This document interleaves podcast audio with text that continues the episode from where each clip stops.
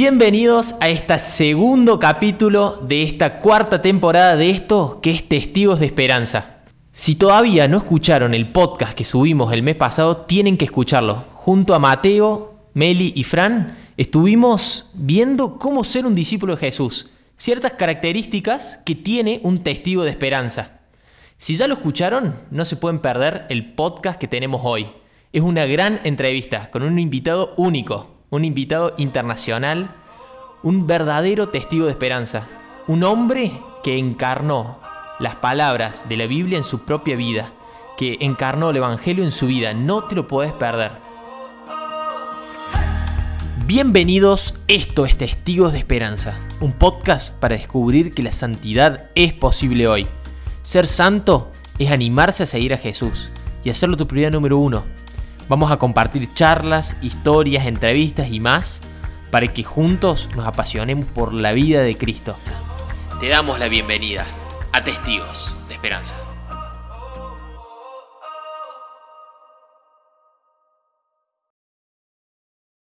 Durante estos últimos días, muchos nos estuvieron escribiendo y preguntando por qué tardamos tanto en volver. Tuvimos seis meses sin subir podcast. Y uno de los motivos por los que dejamos de subir los podcasts fue porque empezamos un nuevo apostolado que se llama Noche de Caridad. El equipo Testigo de Esperanza empezó a ir una vez a la semana, de noche, a llevar comida a la gente más necesitada de la ciudad de Córdoba, en el centro, a la gente que no tiene hogar. Pero no solamente les llevábamos comida, sino que eso muchas veces era una excusa para llevarles la palabra de Dios. Y charlábamos con ellos, conversábamos, y la verdad, les puedo asegurar que eso dio mucho fruto en nuestra vida. No solamente en nuestra vida, sino en las personas que visitábamos y en las personas que estaban a nuestro alrededor. Y para eso me parece que es muy importante poder definir qué es la caridad. Si vamos al catecismo de la Iglesia Católica, la caridad es una virtud teologal por la cual amamos a Dios sobre todas las cosas y a nuestro prójimo como nosotros mismos por amor a Dios. Y justamente el invitado que tenemos hoy ha fundado una organización que el lema es el fruto del amor es el servicio. Chespi Buscarelli, desde el año 2002, reparte comida a la gente más necesitada de las calles de Montevideo, en Uruguay. Es el fundador de Sembradores. Desde que comenzó la pandemia, vio la necesidad de salir más a la calle todavía y reparten, escuchen esto, reparten más de mil porciones todas las noches. Y en un video que escuché, él dice que el mayor halago que alguna vez le dieron fue decirle que ellos son la iglesia callejera de Dios. ¿Cómo estás, Chepi? ¿Es cierto eso que digo o no? Sí, muy bien. Un gusto estar acá con ustedes, pudiendo juntar eh, este servicio para, para brindárselo a todo aquel que, tenga acceso a, a poder sentirlo y vivirlo. Sí, eso que, eso que, tú decías fue lo que, lo que dijo una persona que estaba en situación de calle una vez, una noche muy fría, que llegamos con un plato de comida cuando él estaba bastante mal y dijo, ustedes son la iglesia callejera de Dios que está de manifiesto. Ese fue el mejor halago, Qué lindo. el mejor halago que he recibido. Vos sabés que mm, lo que me llama mucho la atención es que desde que arrancó la pandemia están saliendo los siete días de la semana, todas las noches, a repartir comida. ¿De dónde sale esa energía? ¿De dónde sale esa fuerza para todos los días servir a los más necesitados? Bueno, eso fue algo particular que, pasó cuando, cuando comenzó la pandemia acá, que fue algo, eh, como era algo desconocido, eh, había mucho temor, mucho miedo y se cerró todo quedó, hubo una cuarentena donde, donde no quedó nadie en la calle y bueno, la gente que estaba en situación de calle eh, no tenía forma de, poder alimentarse más que ir a pedir a algún lugar, o, pero también los negocios estaban cerrados. Entonces ahí nosotros lo que tratamos de hacer fue eh, tomar el compromiso de hacerlo todos los días. Y bueno, así fue que durante bueno, todo el año anterior estuvimos en la calle eh, de domingo a domingo, eh, también con la presencia de, nuestro cardenal, que se unió a la, movida, dando un, fiel ejemplo de un buen pastor, porque en el Evangelio dice que el asalariado huye ante el lobo, el buen pastor entrega su vida. Y bueno, él corrió el riesgo cuando estaba lo peor de lo peor, cuando no se sabía eh, cómo era lo de la pandemia, si nos íbamos a morir o no, él estaba con nosotros entregando comida. Y así, bueno, surgió toda la movida y logramos cubrir todo ese año con, con, con alimento de domingo a domingo. Qué bueno. Pero me imagino que en un momento esa energía, esa fuerza pasa, porque humanamente no nos alcanza y necesitamos levantarnos espiritualmente. ¿A vos qué te motivó a tener tanta fuerza durante todo el año, no? Bueno, lo que me motivó fue esa, esa realidad de, de saber de que como estaba todo cerrado por la cuarentena, no iban a tener forma de, de, alimentarse. Y si, si hacía 20 años que estaba predicando la palabra de Dios, creo que no era el momento para quedarme yo en cuarentenado en mi casa, sabiendo de que había toda esa, gente que, que, a lo largo de estos años se han hecho amigos, aparte de ser eh, personas necesitadas, son hermanos y amigos. Y sabiendo de que ellos estaban ahí, no me veía yo eh, en cuarentenado en mi casa. Entonces ahí surge algo que, que fue, creo, muy, muy difícil de decidir, tomar la decisión de decirle a mi familia, bueno, acá está el negocio, acá está todo lo que, lo que generé, yo voy a salir, si me muero, me muero en la calle. No, no veía morir, morirme atrincherado en mi casa. Y bueno, así fue que surgió eso de poder salir y estar todo el año ahí sirviendo. Eh, complicado, porque fue, fue complicado totalmente, ¿no? Por, por, la salud también. Porque de domingo a domingo no, no, no tenés respiro, más el trabajo, más todo lo... lo... Entonces fue, fue algo muy complicado, pero bueno, gracias a Dios salió todo, todo bien y, se pudo lograr cubrir con, con, con ese servicio. Vos sabés que nosotros ahora cuando repartimos acá en Córdoba la comida, mucha gente se nos acerca y nos dice, a nosotros nos gusta mucho que vengan ustedes, porque no solamente nos traen la comida, sino que también se detienen y hablan un rato con nosotros.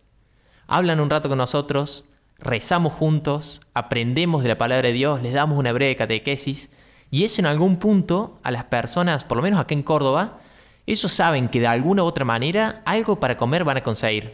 Pero lo que no consiguen es alguien con quien hablar. Y, entonces te quiero preguntar a vos, bueno, ¿por qué es tan importante que nosotros los cristianos amemos a estas personas tan necesitadas, pero también busquemos devolverle dignidad? Porque muchas veces es como que están ahí tiradas y pasan a ser parte del paisaje de nuestras ciudades y nos olvidamos que son seres humanos. Entonces como cristianos tenemos que revalorizar eso, ¿no? Claro, ahí en todo, todo esto de, salir a servir a la persona que está más necesitada, hay, hay una realidad que no es tan visible, pero que existe y que está, que es Jesucristo mismo. En Mateo 25 Jesús dijo, tuve hambre y me diste de comer, tuve sed y me diste de beber. Y le preguntaron, ¿pero cuándo hicimos eso contigo? Y Jesús le dice, les aseguro que cuando lo hicieron con aquel el más pequeño, conmigo lo hicieron. No dice, es como si lo hicieran conmigo. Dice, les aseguro que cuando lo hicieron con aquel el más pequeño, conmigo lo hicieron. También dice, les aseguro que cuando no lo hicieron con aquel el más pequeño, conmigo no lo hicieron.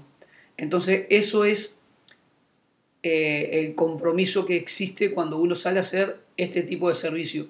Y también hay otra cosa que que dice, el verbo se hizo carne y habitó entre nosotros. O sea que la palabra de Dios está viva. Cuando nosotros salimos a servir y, podemos transmitir la palabra, y por eso hoy temprano comentaba lo de, lo de corroborarlo con los hechos, porque uno puede hablar de Dios, pero mejor si uno habla de Dios y obra como Dios pide, porque ahí se corrobora con los hechos de que nosotros vivimos la fe que tenemos una fe viva y que la palabra de Dios está viva dentro de nosotros y nos impulsa a hacer lo que nosotros hacemos. Entonces eso es el compromiso. El compromiso es que el que nosotros estamos sirviendo es Jesús tras ese disfraz el disfraz que sea, el disfraz de la persona que está borracha, el disfraz de la prostituta que recibe un plato de comida, el disfraz del de, el que está drogándose o drogado y que no entiende nada, pero necesita un abrigo, necesita una palabra, necesita un, oído, necesita la contención, necesita decirle que, que Dios lo ama, que siempre tiene tiempo a poder dar vuelta eh, ese camino que lleva. Entonces, bueno, eso es lo que a nosotros nos impulsa, saber de que hoy la voz de Dios somos nosotros, las manos y, y todos somos nosotros. Entonces, a ver, Dios quiere orar, el Espíritu Santo está entre nosotros, está vivo y necesita que nosotros tomemos la decisión de comprometernos para poder obrar y actuar y hacer visible el reino de los cielos acá en la tierra. Entonces eso es muy comprometedor. Basta que uno eh, comience a vivirlo para saber de que estás en primera línea, como en la Eucaristía. Eh, es algo, la Eucaristía por excelencia es la presencia real de Jesucristo. Pero también en Mateo 25 él dijo, cuando lo hicieron con aquel, el más pequeño, conmigo lo hicieron. No dice, es como si lo hicieran conmigo. Y yo invito a que vayan y corroboren en el Evangelio, porque eso es tal cual lo que dice. No dice, es como si lo hicieran conmigo. Dice, les aseguro. Todavía esa palabra, les aseguro. Está dando una certeza. Eh, está dando una eh, certeza de que es así. Exactamente, está dando una certeza de que es así. Les aseguro que cuando lo hicieron con aquel más pequeño, conmigo lo hicieron. Entonces ese es el compromiso. Mira, nosotros en estos seis meses te digo que hemos visto grandes milagros en las personas que visitamos. Porque claro, son medianamente siempre los mismos. Una vez que vos ya aprendes su nombre, vas a la otra semana, lo tratás con el nombre, no pueden creer lo que alguien se acuerde de su nombre, les das un abrazo, los tocas, estás cerca de ellos, los querés en definitiva, ¿no? Me imagino que vos en estos 20 años debes haber visto transformaciones impresionantes, conversiones impresionantes en las personas de ahí. Y quiero que le cuentes a la gente y a mí también eh, cuál fue esta conversión o la transformación que más te impactó en estos 20 años en una persona en concreto. Sí, eso tiene, tiene, tiene como dos lecturas que, que lo fui aprendiendo también a lo largo del tiempo. Eh, eh, él, evidentemente que en, más de 20 años, esto comenzó en el 2000, ahí dice 2002, pero es en el 2000, llevo más de 20 años. En, en estos más de 20 años he visto la conversión, gracias a Dios, de muchas personas. Y de muchas. Son insignificantes. A mí me encantaría que se convirtiera el mundo entero, que de hecho eso va a ser en la segunda venida de Jesús, pero, porque todos van a, clamar por Él. Pero relativamente uno siempre en, cifras humanas sé que fueron muchos, ¿no? Pero después también hay otra lectura que es la lectura global, ¿no? La, lectura global es lo que la obra genera, lo que la obra en sí genera, que es eh, eh, el reconocimiento de, gente que, ni siquiera es creyente, que no creen en Dios, pero que, que ven que detrás de, de, esos más de 20 años de servicio y de atención hay algo diferente. Entonces tiene esas dos lecturas. Por un lado, sí, gente que ha salido de la pasta base, en el caso acá de la droga, que es una droga que está destruyendo todo acá en, Uruguay, y bueno, eh, lograr que gente que, estaba muy involucrada pesadamente en eso eh, haya salido y ahora esté sirviendo conmigo eh, en el recorrido, es muy lindo. También ver generalmente muchas personas que, que han logrado cambiar su vida, que han conseguido trabajo, que han dejado, se han apartado de, del robo, de todo. Bueno, es, es, muy lindo. Eh, eh, eso es muy lindo personalmente. Pero después yo creo que detrás de todo esto, y ustedes también lo van a vivir personalmente en, en toda la obra que ustedes hacen, que es hermosa, eh, a través del tiempo van a ver si esto perdura, si ustedes perseveran y si continúan con todo esto, van a ver que que va, a tener un doble significado. Y el doble significado se va a ver cuando a través de los años ustedes vayan recogiendo el fruto de, esa, de ese esfuerzo que ustedes hacen para, para, hacer esto que están haciendo, las polcas, para salir a la calle, para hacer todo eso. Eso va a tener una repercusión. En el caso mío, hoy, por ejemplo, por decirte algo puntual, el presidente de la República ha salido conmigo a repartir comida. Eh, eh, y hoy es el presidente de la República. El, ministro de Desarrollo Social eh, salió muchos años a repartir comida conmigo y aprendió, de hecho, hoy es el ministro de Desarrollo Social, el que vela por, por todas esas posturas que, que, buscan los gobiernos para tratar de ayudar a la gente que está más necesitada. Y él aprendió conmigo. Entonces eso también es un fruto este, que va eh, colateralmente con, la prédica, la palabra, ¿no? Me parece muy interesante esto que decís, porque cuando nos entregamos en amor a los más necesitados y a los demás, no solamente le hace mucho bien a las personas a las cuales estamos ayudando y se acercan a Jesús, sino que también muchas veces se acercan personas que están alrededor nuestro, cerca nuestro, que a veces están lejos de la fe, en situaciones distintas, pero les empieza a picar como ese bichito de la curiosidad justamente porque ven que de alguna manera estamos viviendo el Evangelio. Y eso con seguridad despierta curiosidad en las personas. Esas son como las primeras dos lecturas, pero me parece también que como tercer gran fruto, da mucho fruto en nuestra propia vida. Y ahí quiero preguntarte, a vos, en tu vida, ¿qué frutos ves que, bueno, han dejado estos 20 años, pero personalmente, en tu propia vida? ¿Qué frutos ha dejado estos 20 años o 21 años de servicio a los más necesitados? La, relatividad. Para mí todo es relativo. Para mí hoy acá en la tierra no me seduce nada. No me seduce ni ser el más famoso, ni el más exitoso. Eh, yo estoy de paso acá. No sé cuánto tiempo más estaré. Eh, es todo muy cortito. Parece larguísimo y no es largo. Es todo muy cortito. Y las oportunidades que Dios nos da de poder eh, creer, convertirnos y servir, eh, son una, bendición. Es una luz que Cristo pone en nuestro camino, que nosotros tenemos que, verla y seguirla. Y, después uno relativiza, relativiza muchas cosas. Eh, relativizás cuando comenzás a, ver lo verdadero, empezás a, despojarte de lo superfluo.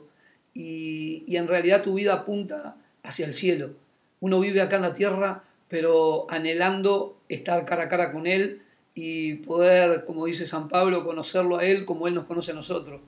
Y esa fe, esa es Como si de alguna manera, es como si de alguna manera hubiesen cambiado las prioridades en tu vida. Claro, Todo se acomodó de una manera distinta. Claro, te da vuelta la vida y te genera un millón y medio de problemas, ¿no? A ver, te puedes imaginar que yo... Nadie dijo que esto iba a ser fácil. No, pero eso, pero así, ponerle a relativiza todo, relativiza hasta, hasta, no sé, cosas insignificantes como la ropa. A ver, yo no me compro ropa. Eh, las pocas, no discuto con mi, con mi familia, pero las pocas discusiones que tengo es porque me mandan a comprar la ropa y no me, da lo mismo.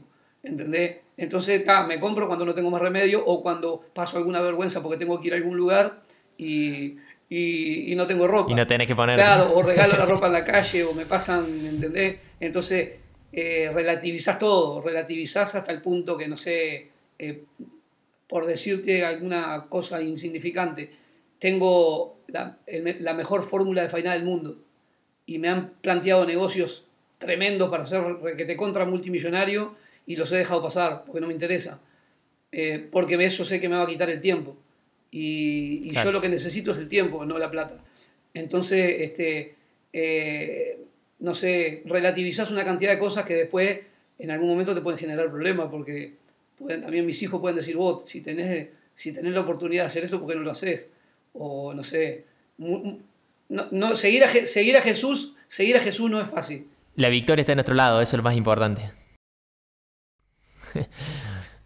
Claro. Eso sí. Eso sí, eh, Vos sabés que en, mi propia experiencia, en estos seis meses, que no es mucho, pero son muy profundos, ¿no? Eh, veo un fruto muy llamativo que es que me hizo perder de alguna manera los respetos humanos.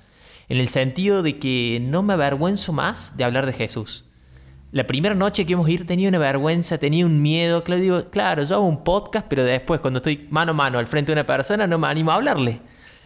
Y fui venciendo esa timidez, ese miedo. Y lo más llamativo es que ahora, cada, nosotros vamos los lunes a la noche.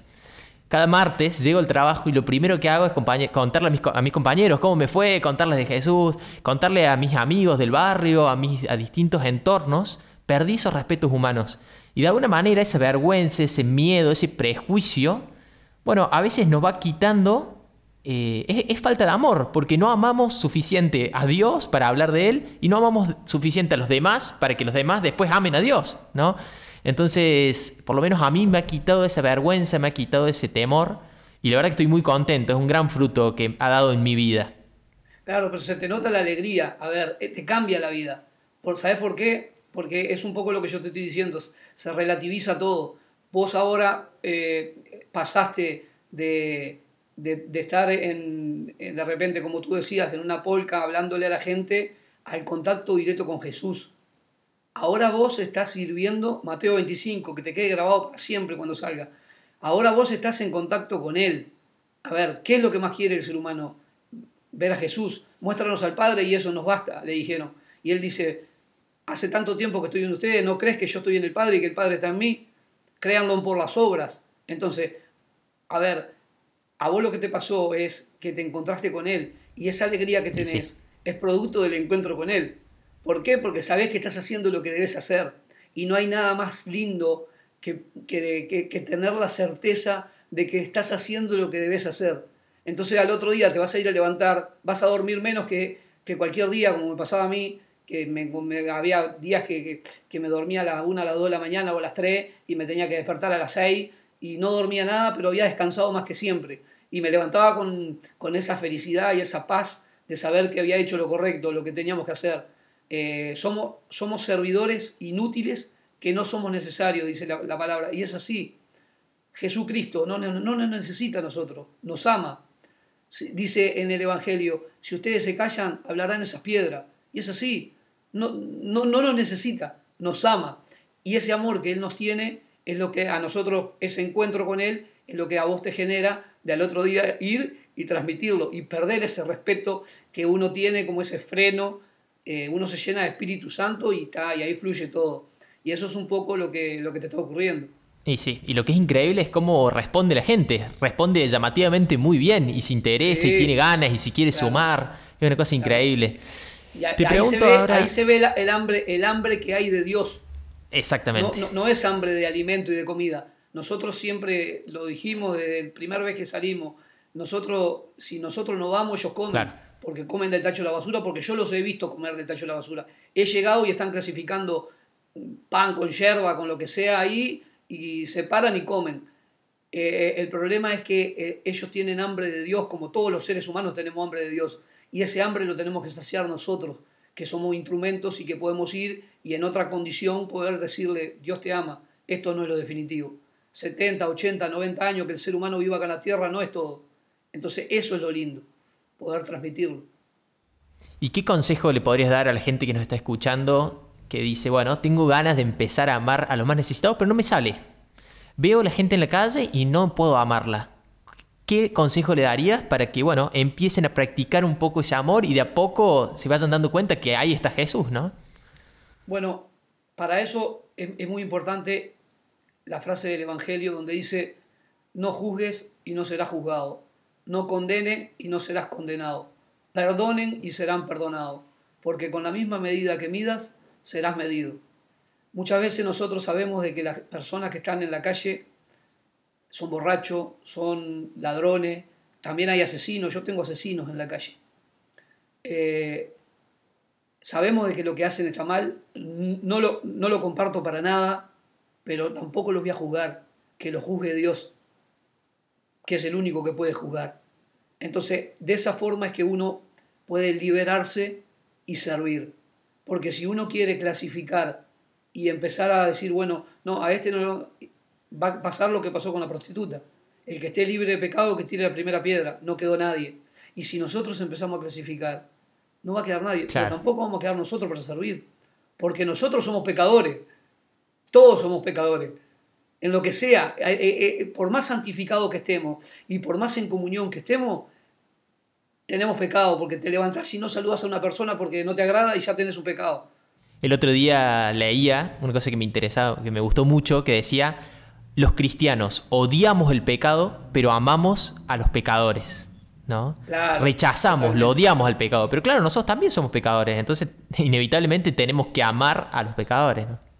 Claro, claro, ahí va. Bueno, es por ese lado que se puede dar un, no decir un consejo, pero sí una sugerencia de que el que quiera comenzar a servir o que quiera vivir esa experiencia y no lo sienta, que, que comience por esa parte, por la parte también de ponerse del otro lado y, y bueno, si el que es creyente es más fácil porque vas a Mateo 25 y sabes que se lo estás haciendo a Jesús bajo ese disfraz. Pero el que no es creyente también lo puede hacer solamente por, por hacer el bien.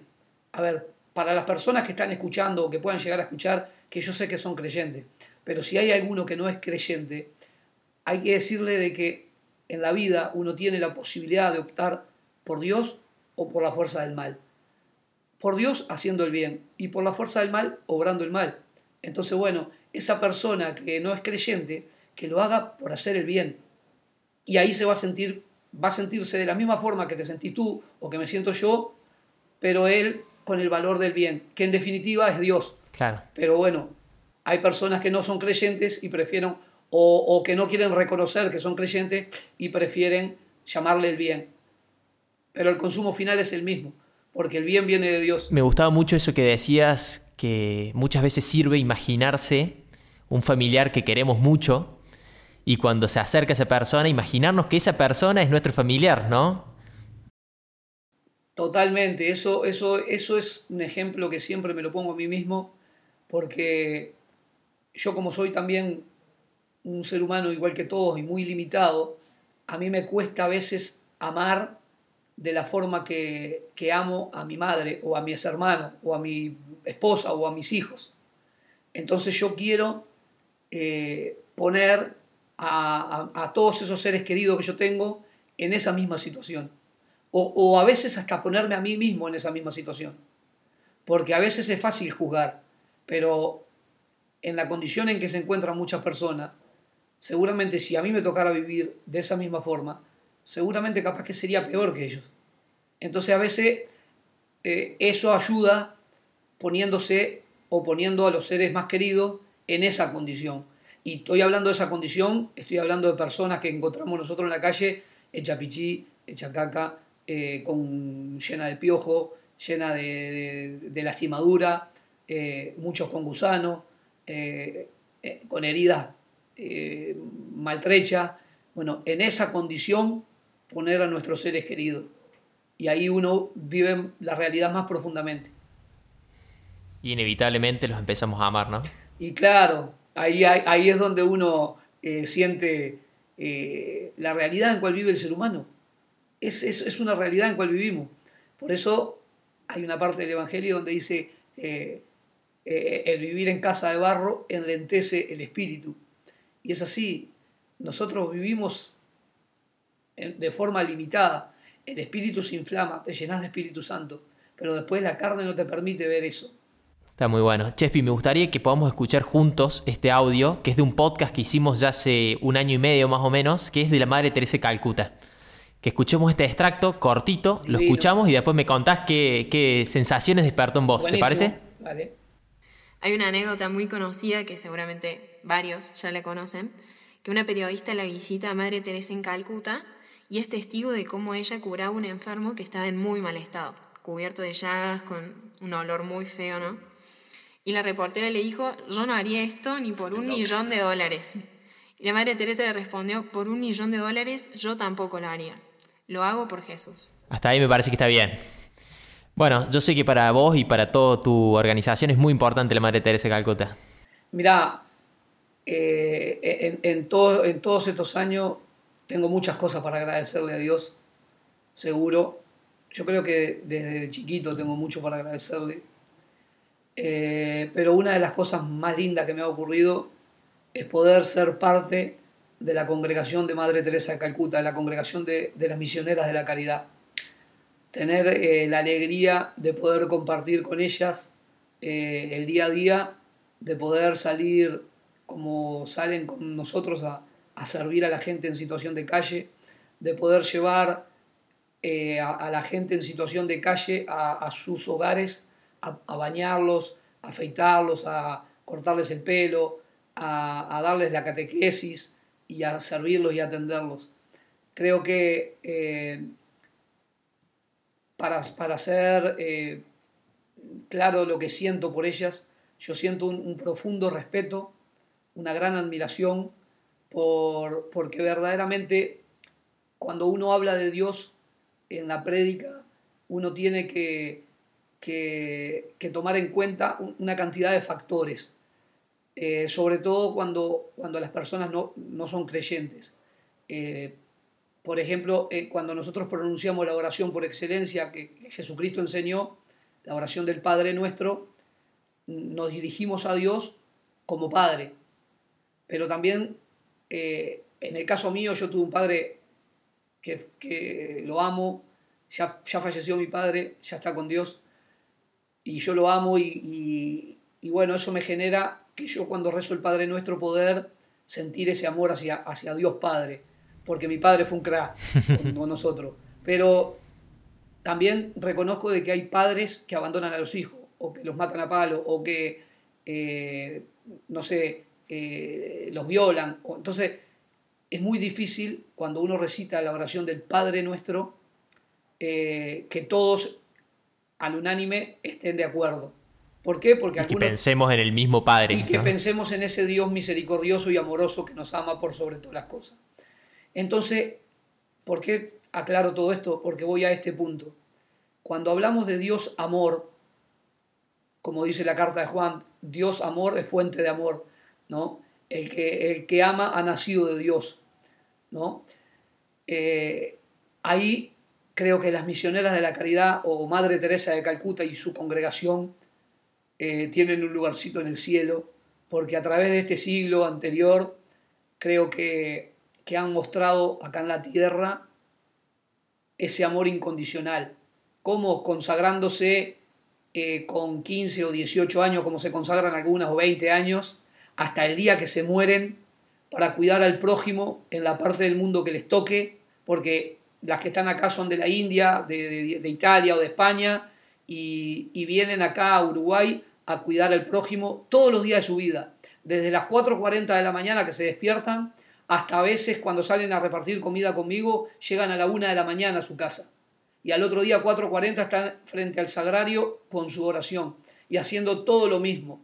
Entonces, creo que eh, de, ahí se de ahí es que brota mi, respeto, mi profundo respeto, amor y, admiración hacia esa bendita congregación que corrobora con los hechos y encuentra ese equilibrio que necesita el ser humano para poder hablar de Dios, pero obrar como Dios quiere. Y yo creo que Madre Teresa lo ha logrado y por eso es importantísimo. ¿Por qué? Porque todo aquel que no pueda identificar a Dios como Padre, pero sí lo puede identificar como amor, pero como amor al más alto grado, a la pureza que tienen ellas, una pureza total de entrega diaria y de consumición de su vida eh, al servicio del prójimo, desde que se consagran hasta el día que se mueren. Y por eso que para mí es muy importante ser parte de esa congregación que, que nos pone eh, como, como un ejemplo de, de reflejo de, la luz de Dios acá en la tierra. Y ahí cuando nosotros llevamos a, toda la gente en situación de calle a ese lugar, ellos sienten la presencia de Dios y se puede hablar de ese reino. Lo que dice el Padre nuestro, venga a nosotros tu reino. Lo pueden entender. Claro, pero ahí pueden hacerlo visible. De esa forma uno puede decir, bueno, el reino de Dios existe. Basta querer eh, integrar ese reino y las puertas están abiertas. Por eso que las amo profundamente, las respeto y las sirvo en la medida que puedo siempre. Y el día de la muerte de la Madre Teresa también fue muy importante para vos. Contanos un poquito de eso. El día de la madre, el día de la muerte de Madre Teresa, creo que ahí, cuando muere un santo, se logran muchas conversiones. Y yo creo que ahí fue mi conversión. Amén. Porque yo estaba, recuerdo que, que estaba con mi papá y mi, mamá mirando el informativo, o ellos siempre miraban el informativo juntos, y lloré, lloré como estoy llorando ahora, pero más profundamente. Salí corriendo para afuera y le dije a mi hermano que estaba en la puerta, no puedo creer, murió, murió, ¿por qué? Y le dije, ¿por qué nosotros no podemos ser como esa mujer? ¿Por qué todos los seres humanos no podemos ser como esa mujer? Y lo dije así, como estoy ahora, porque me sigo emocionando me sigo emocionando de la grandeza de Dios, porque eso a Dios no se le escapó. Y ahí terminó, lloré, lloré un rato, lloramos con mi hermano, mi hermano lloró, nos quedamos como dos horas alabando a esa mujer y a Dios, y está, y pasó.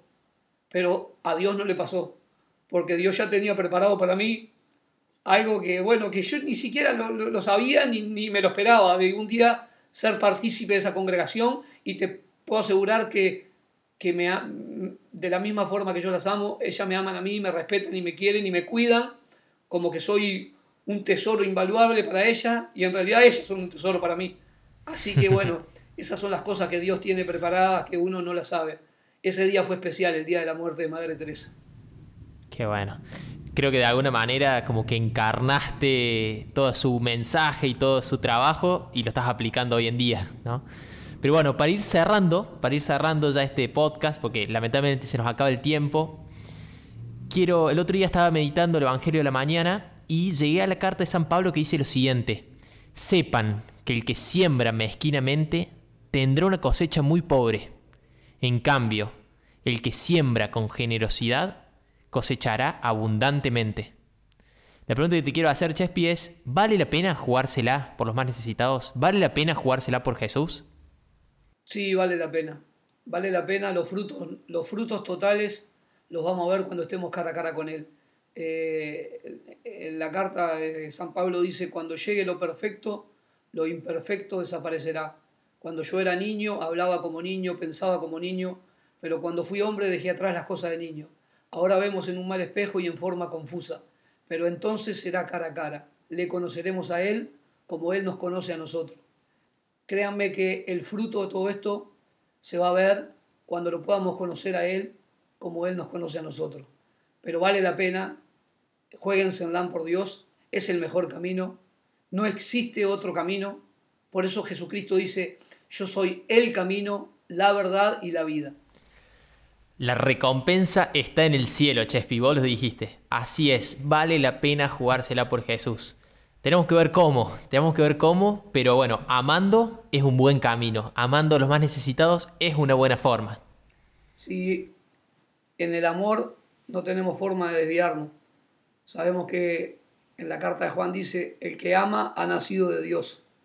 Así que bueno, eh, siempre tenemos la oportunidad de, cambiar nuestra vida y de, de renacer desde arriba, ¿no? ya sea en el bautismo, en la confirmación y, en la conversión, convertir, cambiar nuestra vida y, comenzar a vivir con nuestra vida puesta, nuestra mirada puesta en el cielo. Bueno, eso es un poco eh, a lo que tiene que, apuntar el ser humano acá en la tierra. No hay, no, hay, no hay otro camino. Jesucristo lo dijo, yo soy el camino, la verdad y la vida. No dijo soy un camino, dijo soy el camino. Ahí tenemos que detenernos, es el camino. Entonces, bueno, esa es la decisión que debemos tomar los seres humanos. Y bueno, para cerrar, te quiero invitar a vos, Chespi, y quiero invitar a todas las personas que nos están escuchando a que juntos podamos hacer una oración. Así que bueno, en nombre del Padre, del Hijo, del Espíritu Santo. Amén. Señor Jesús, creemos firmemente que estás en este lugar que nos escuchás, pero también creemos firmemente, Señor, que querés que amemos, que tengamos caridad, que amemos al prójimo por amor a vos. Creemos, Señor, que cada vez que lo hacemos con el más pequeño de nuestros hermanos, a vos te lo hacemos. Verdaderamente creemos cada una de las cosas que dijimos y compartimos en este podcast. Y por eso queremos pedirte que nos ayudes, que nos bendigas, pero que especialmente nos des la fuerza para perder todos los respetos humanos y amar a los más necesitados, para así un día poder ganarnos el cielo. Para eso hemos venido a la tierra. ¿Por qué te gustaría pedir a vos, Chespi? Bueno, yo quiero pedir muy especialmente por ustedes para que, para que sigan adelante comprometiéndose involucrándose y gastando su vida al servicio de la iglesia, con mucho amor y mucho respeto, con mucho compromiso, al servicio de, Dios. Pedir muy especialmente por, todos los chicos que salen con nosotros, por todos los que, los que también hacen posible que, que todo siga, que todo continúe. Eh, y pedir muy, pero muy especialmente por, por el mundo. Gloria al Padre, al Hijo y al Espíritu Santo, como era en un principio, ahora, y siempre, ahora y siempre, por, los, siglos, de los siglos. Amén. Amén. Bueno, Chespi, la verdad que muchas gracias. Haberte robado un poco de tu tiempo. Sé que es tu recurso más preciado. Pero también sé que lo haces con mucho amor porque tenés mucho deseo que más gente se acerque a Jesús. Queremos agradecerle especialmente a Juan, que fue fundamental, que está ahí al lado tuyo. La verdad que, le queremos dar muchas gracias. Y después también eh, queremos decirle a toda la gente que nos está escuchando que, bueno, si le escuchó a este podcast y si le gustó, que lo comparta. Que lo comparta porque le puede hacer mucho bien a otras personas. Así que bueno, eso dejamos hasta acá. Me parece que es un éxito. Te mando un abrazo muy grande, Chespi. Ojalá ya algún día nos crucemos sirviendo o allá en Uruguay o acá en Argentina pero siempre cerca de Jesús. Bueno, yo le mando un saludo grande a todos los que están contigo, que Dios los bendiga y que entre todos ustedes se, se sostengan y se complementen y se llenen y se inflamen de Espíritu Santo para poder continuar adelante y que Dios los bendiga en el nombre del Padre, del Hijo y del Espíritu Santo. Amén.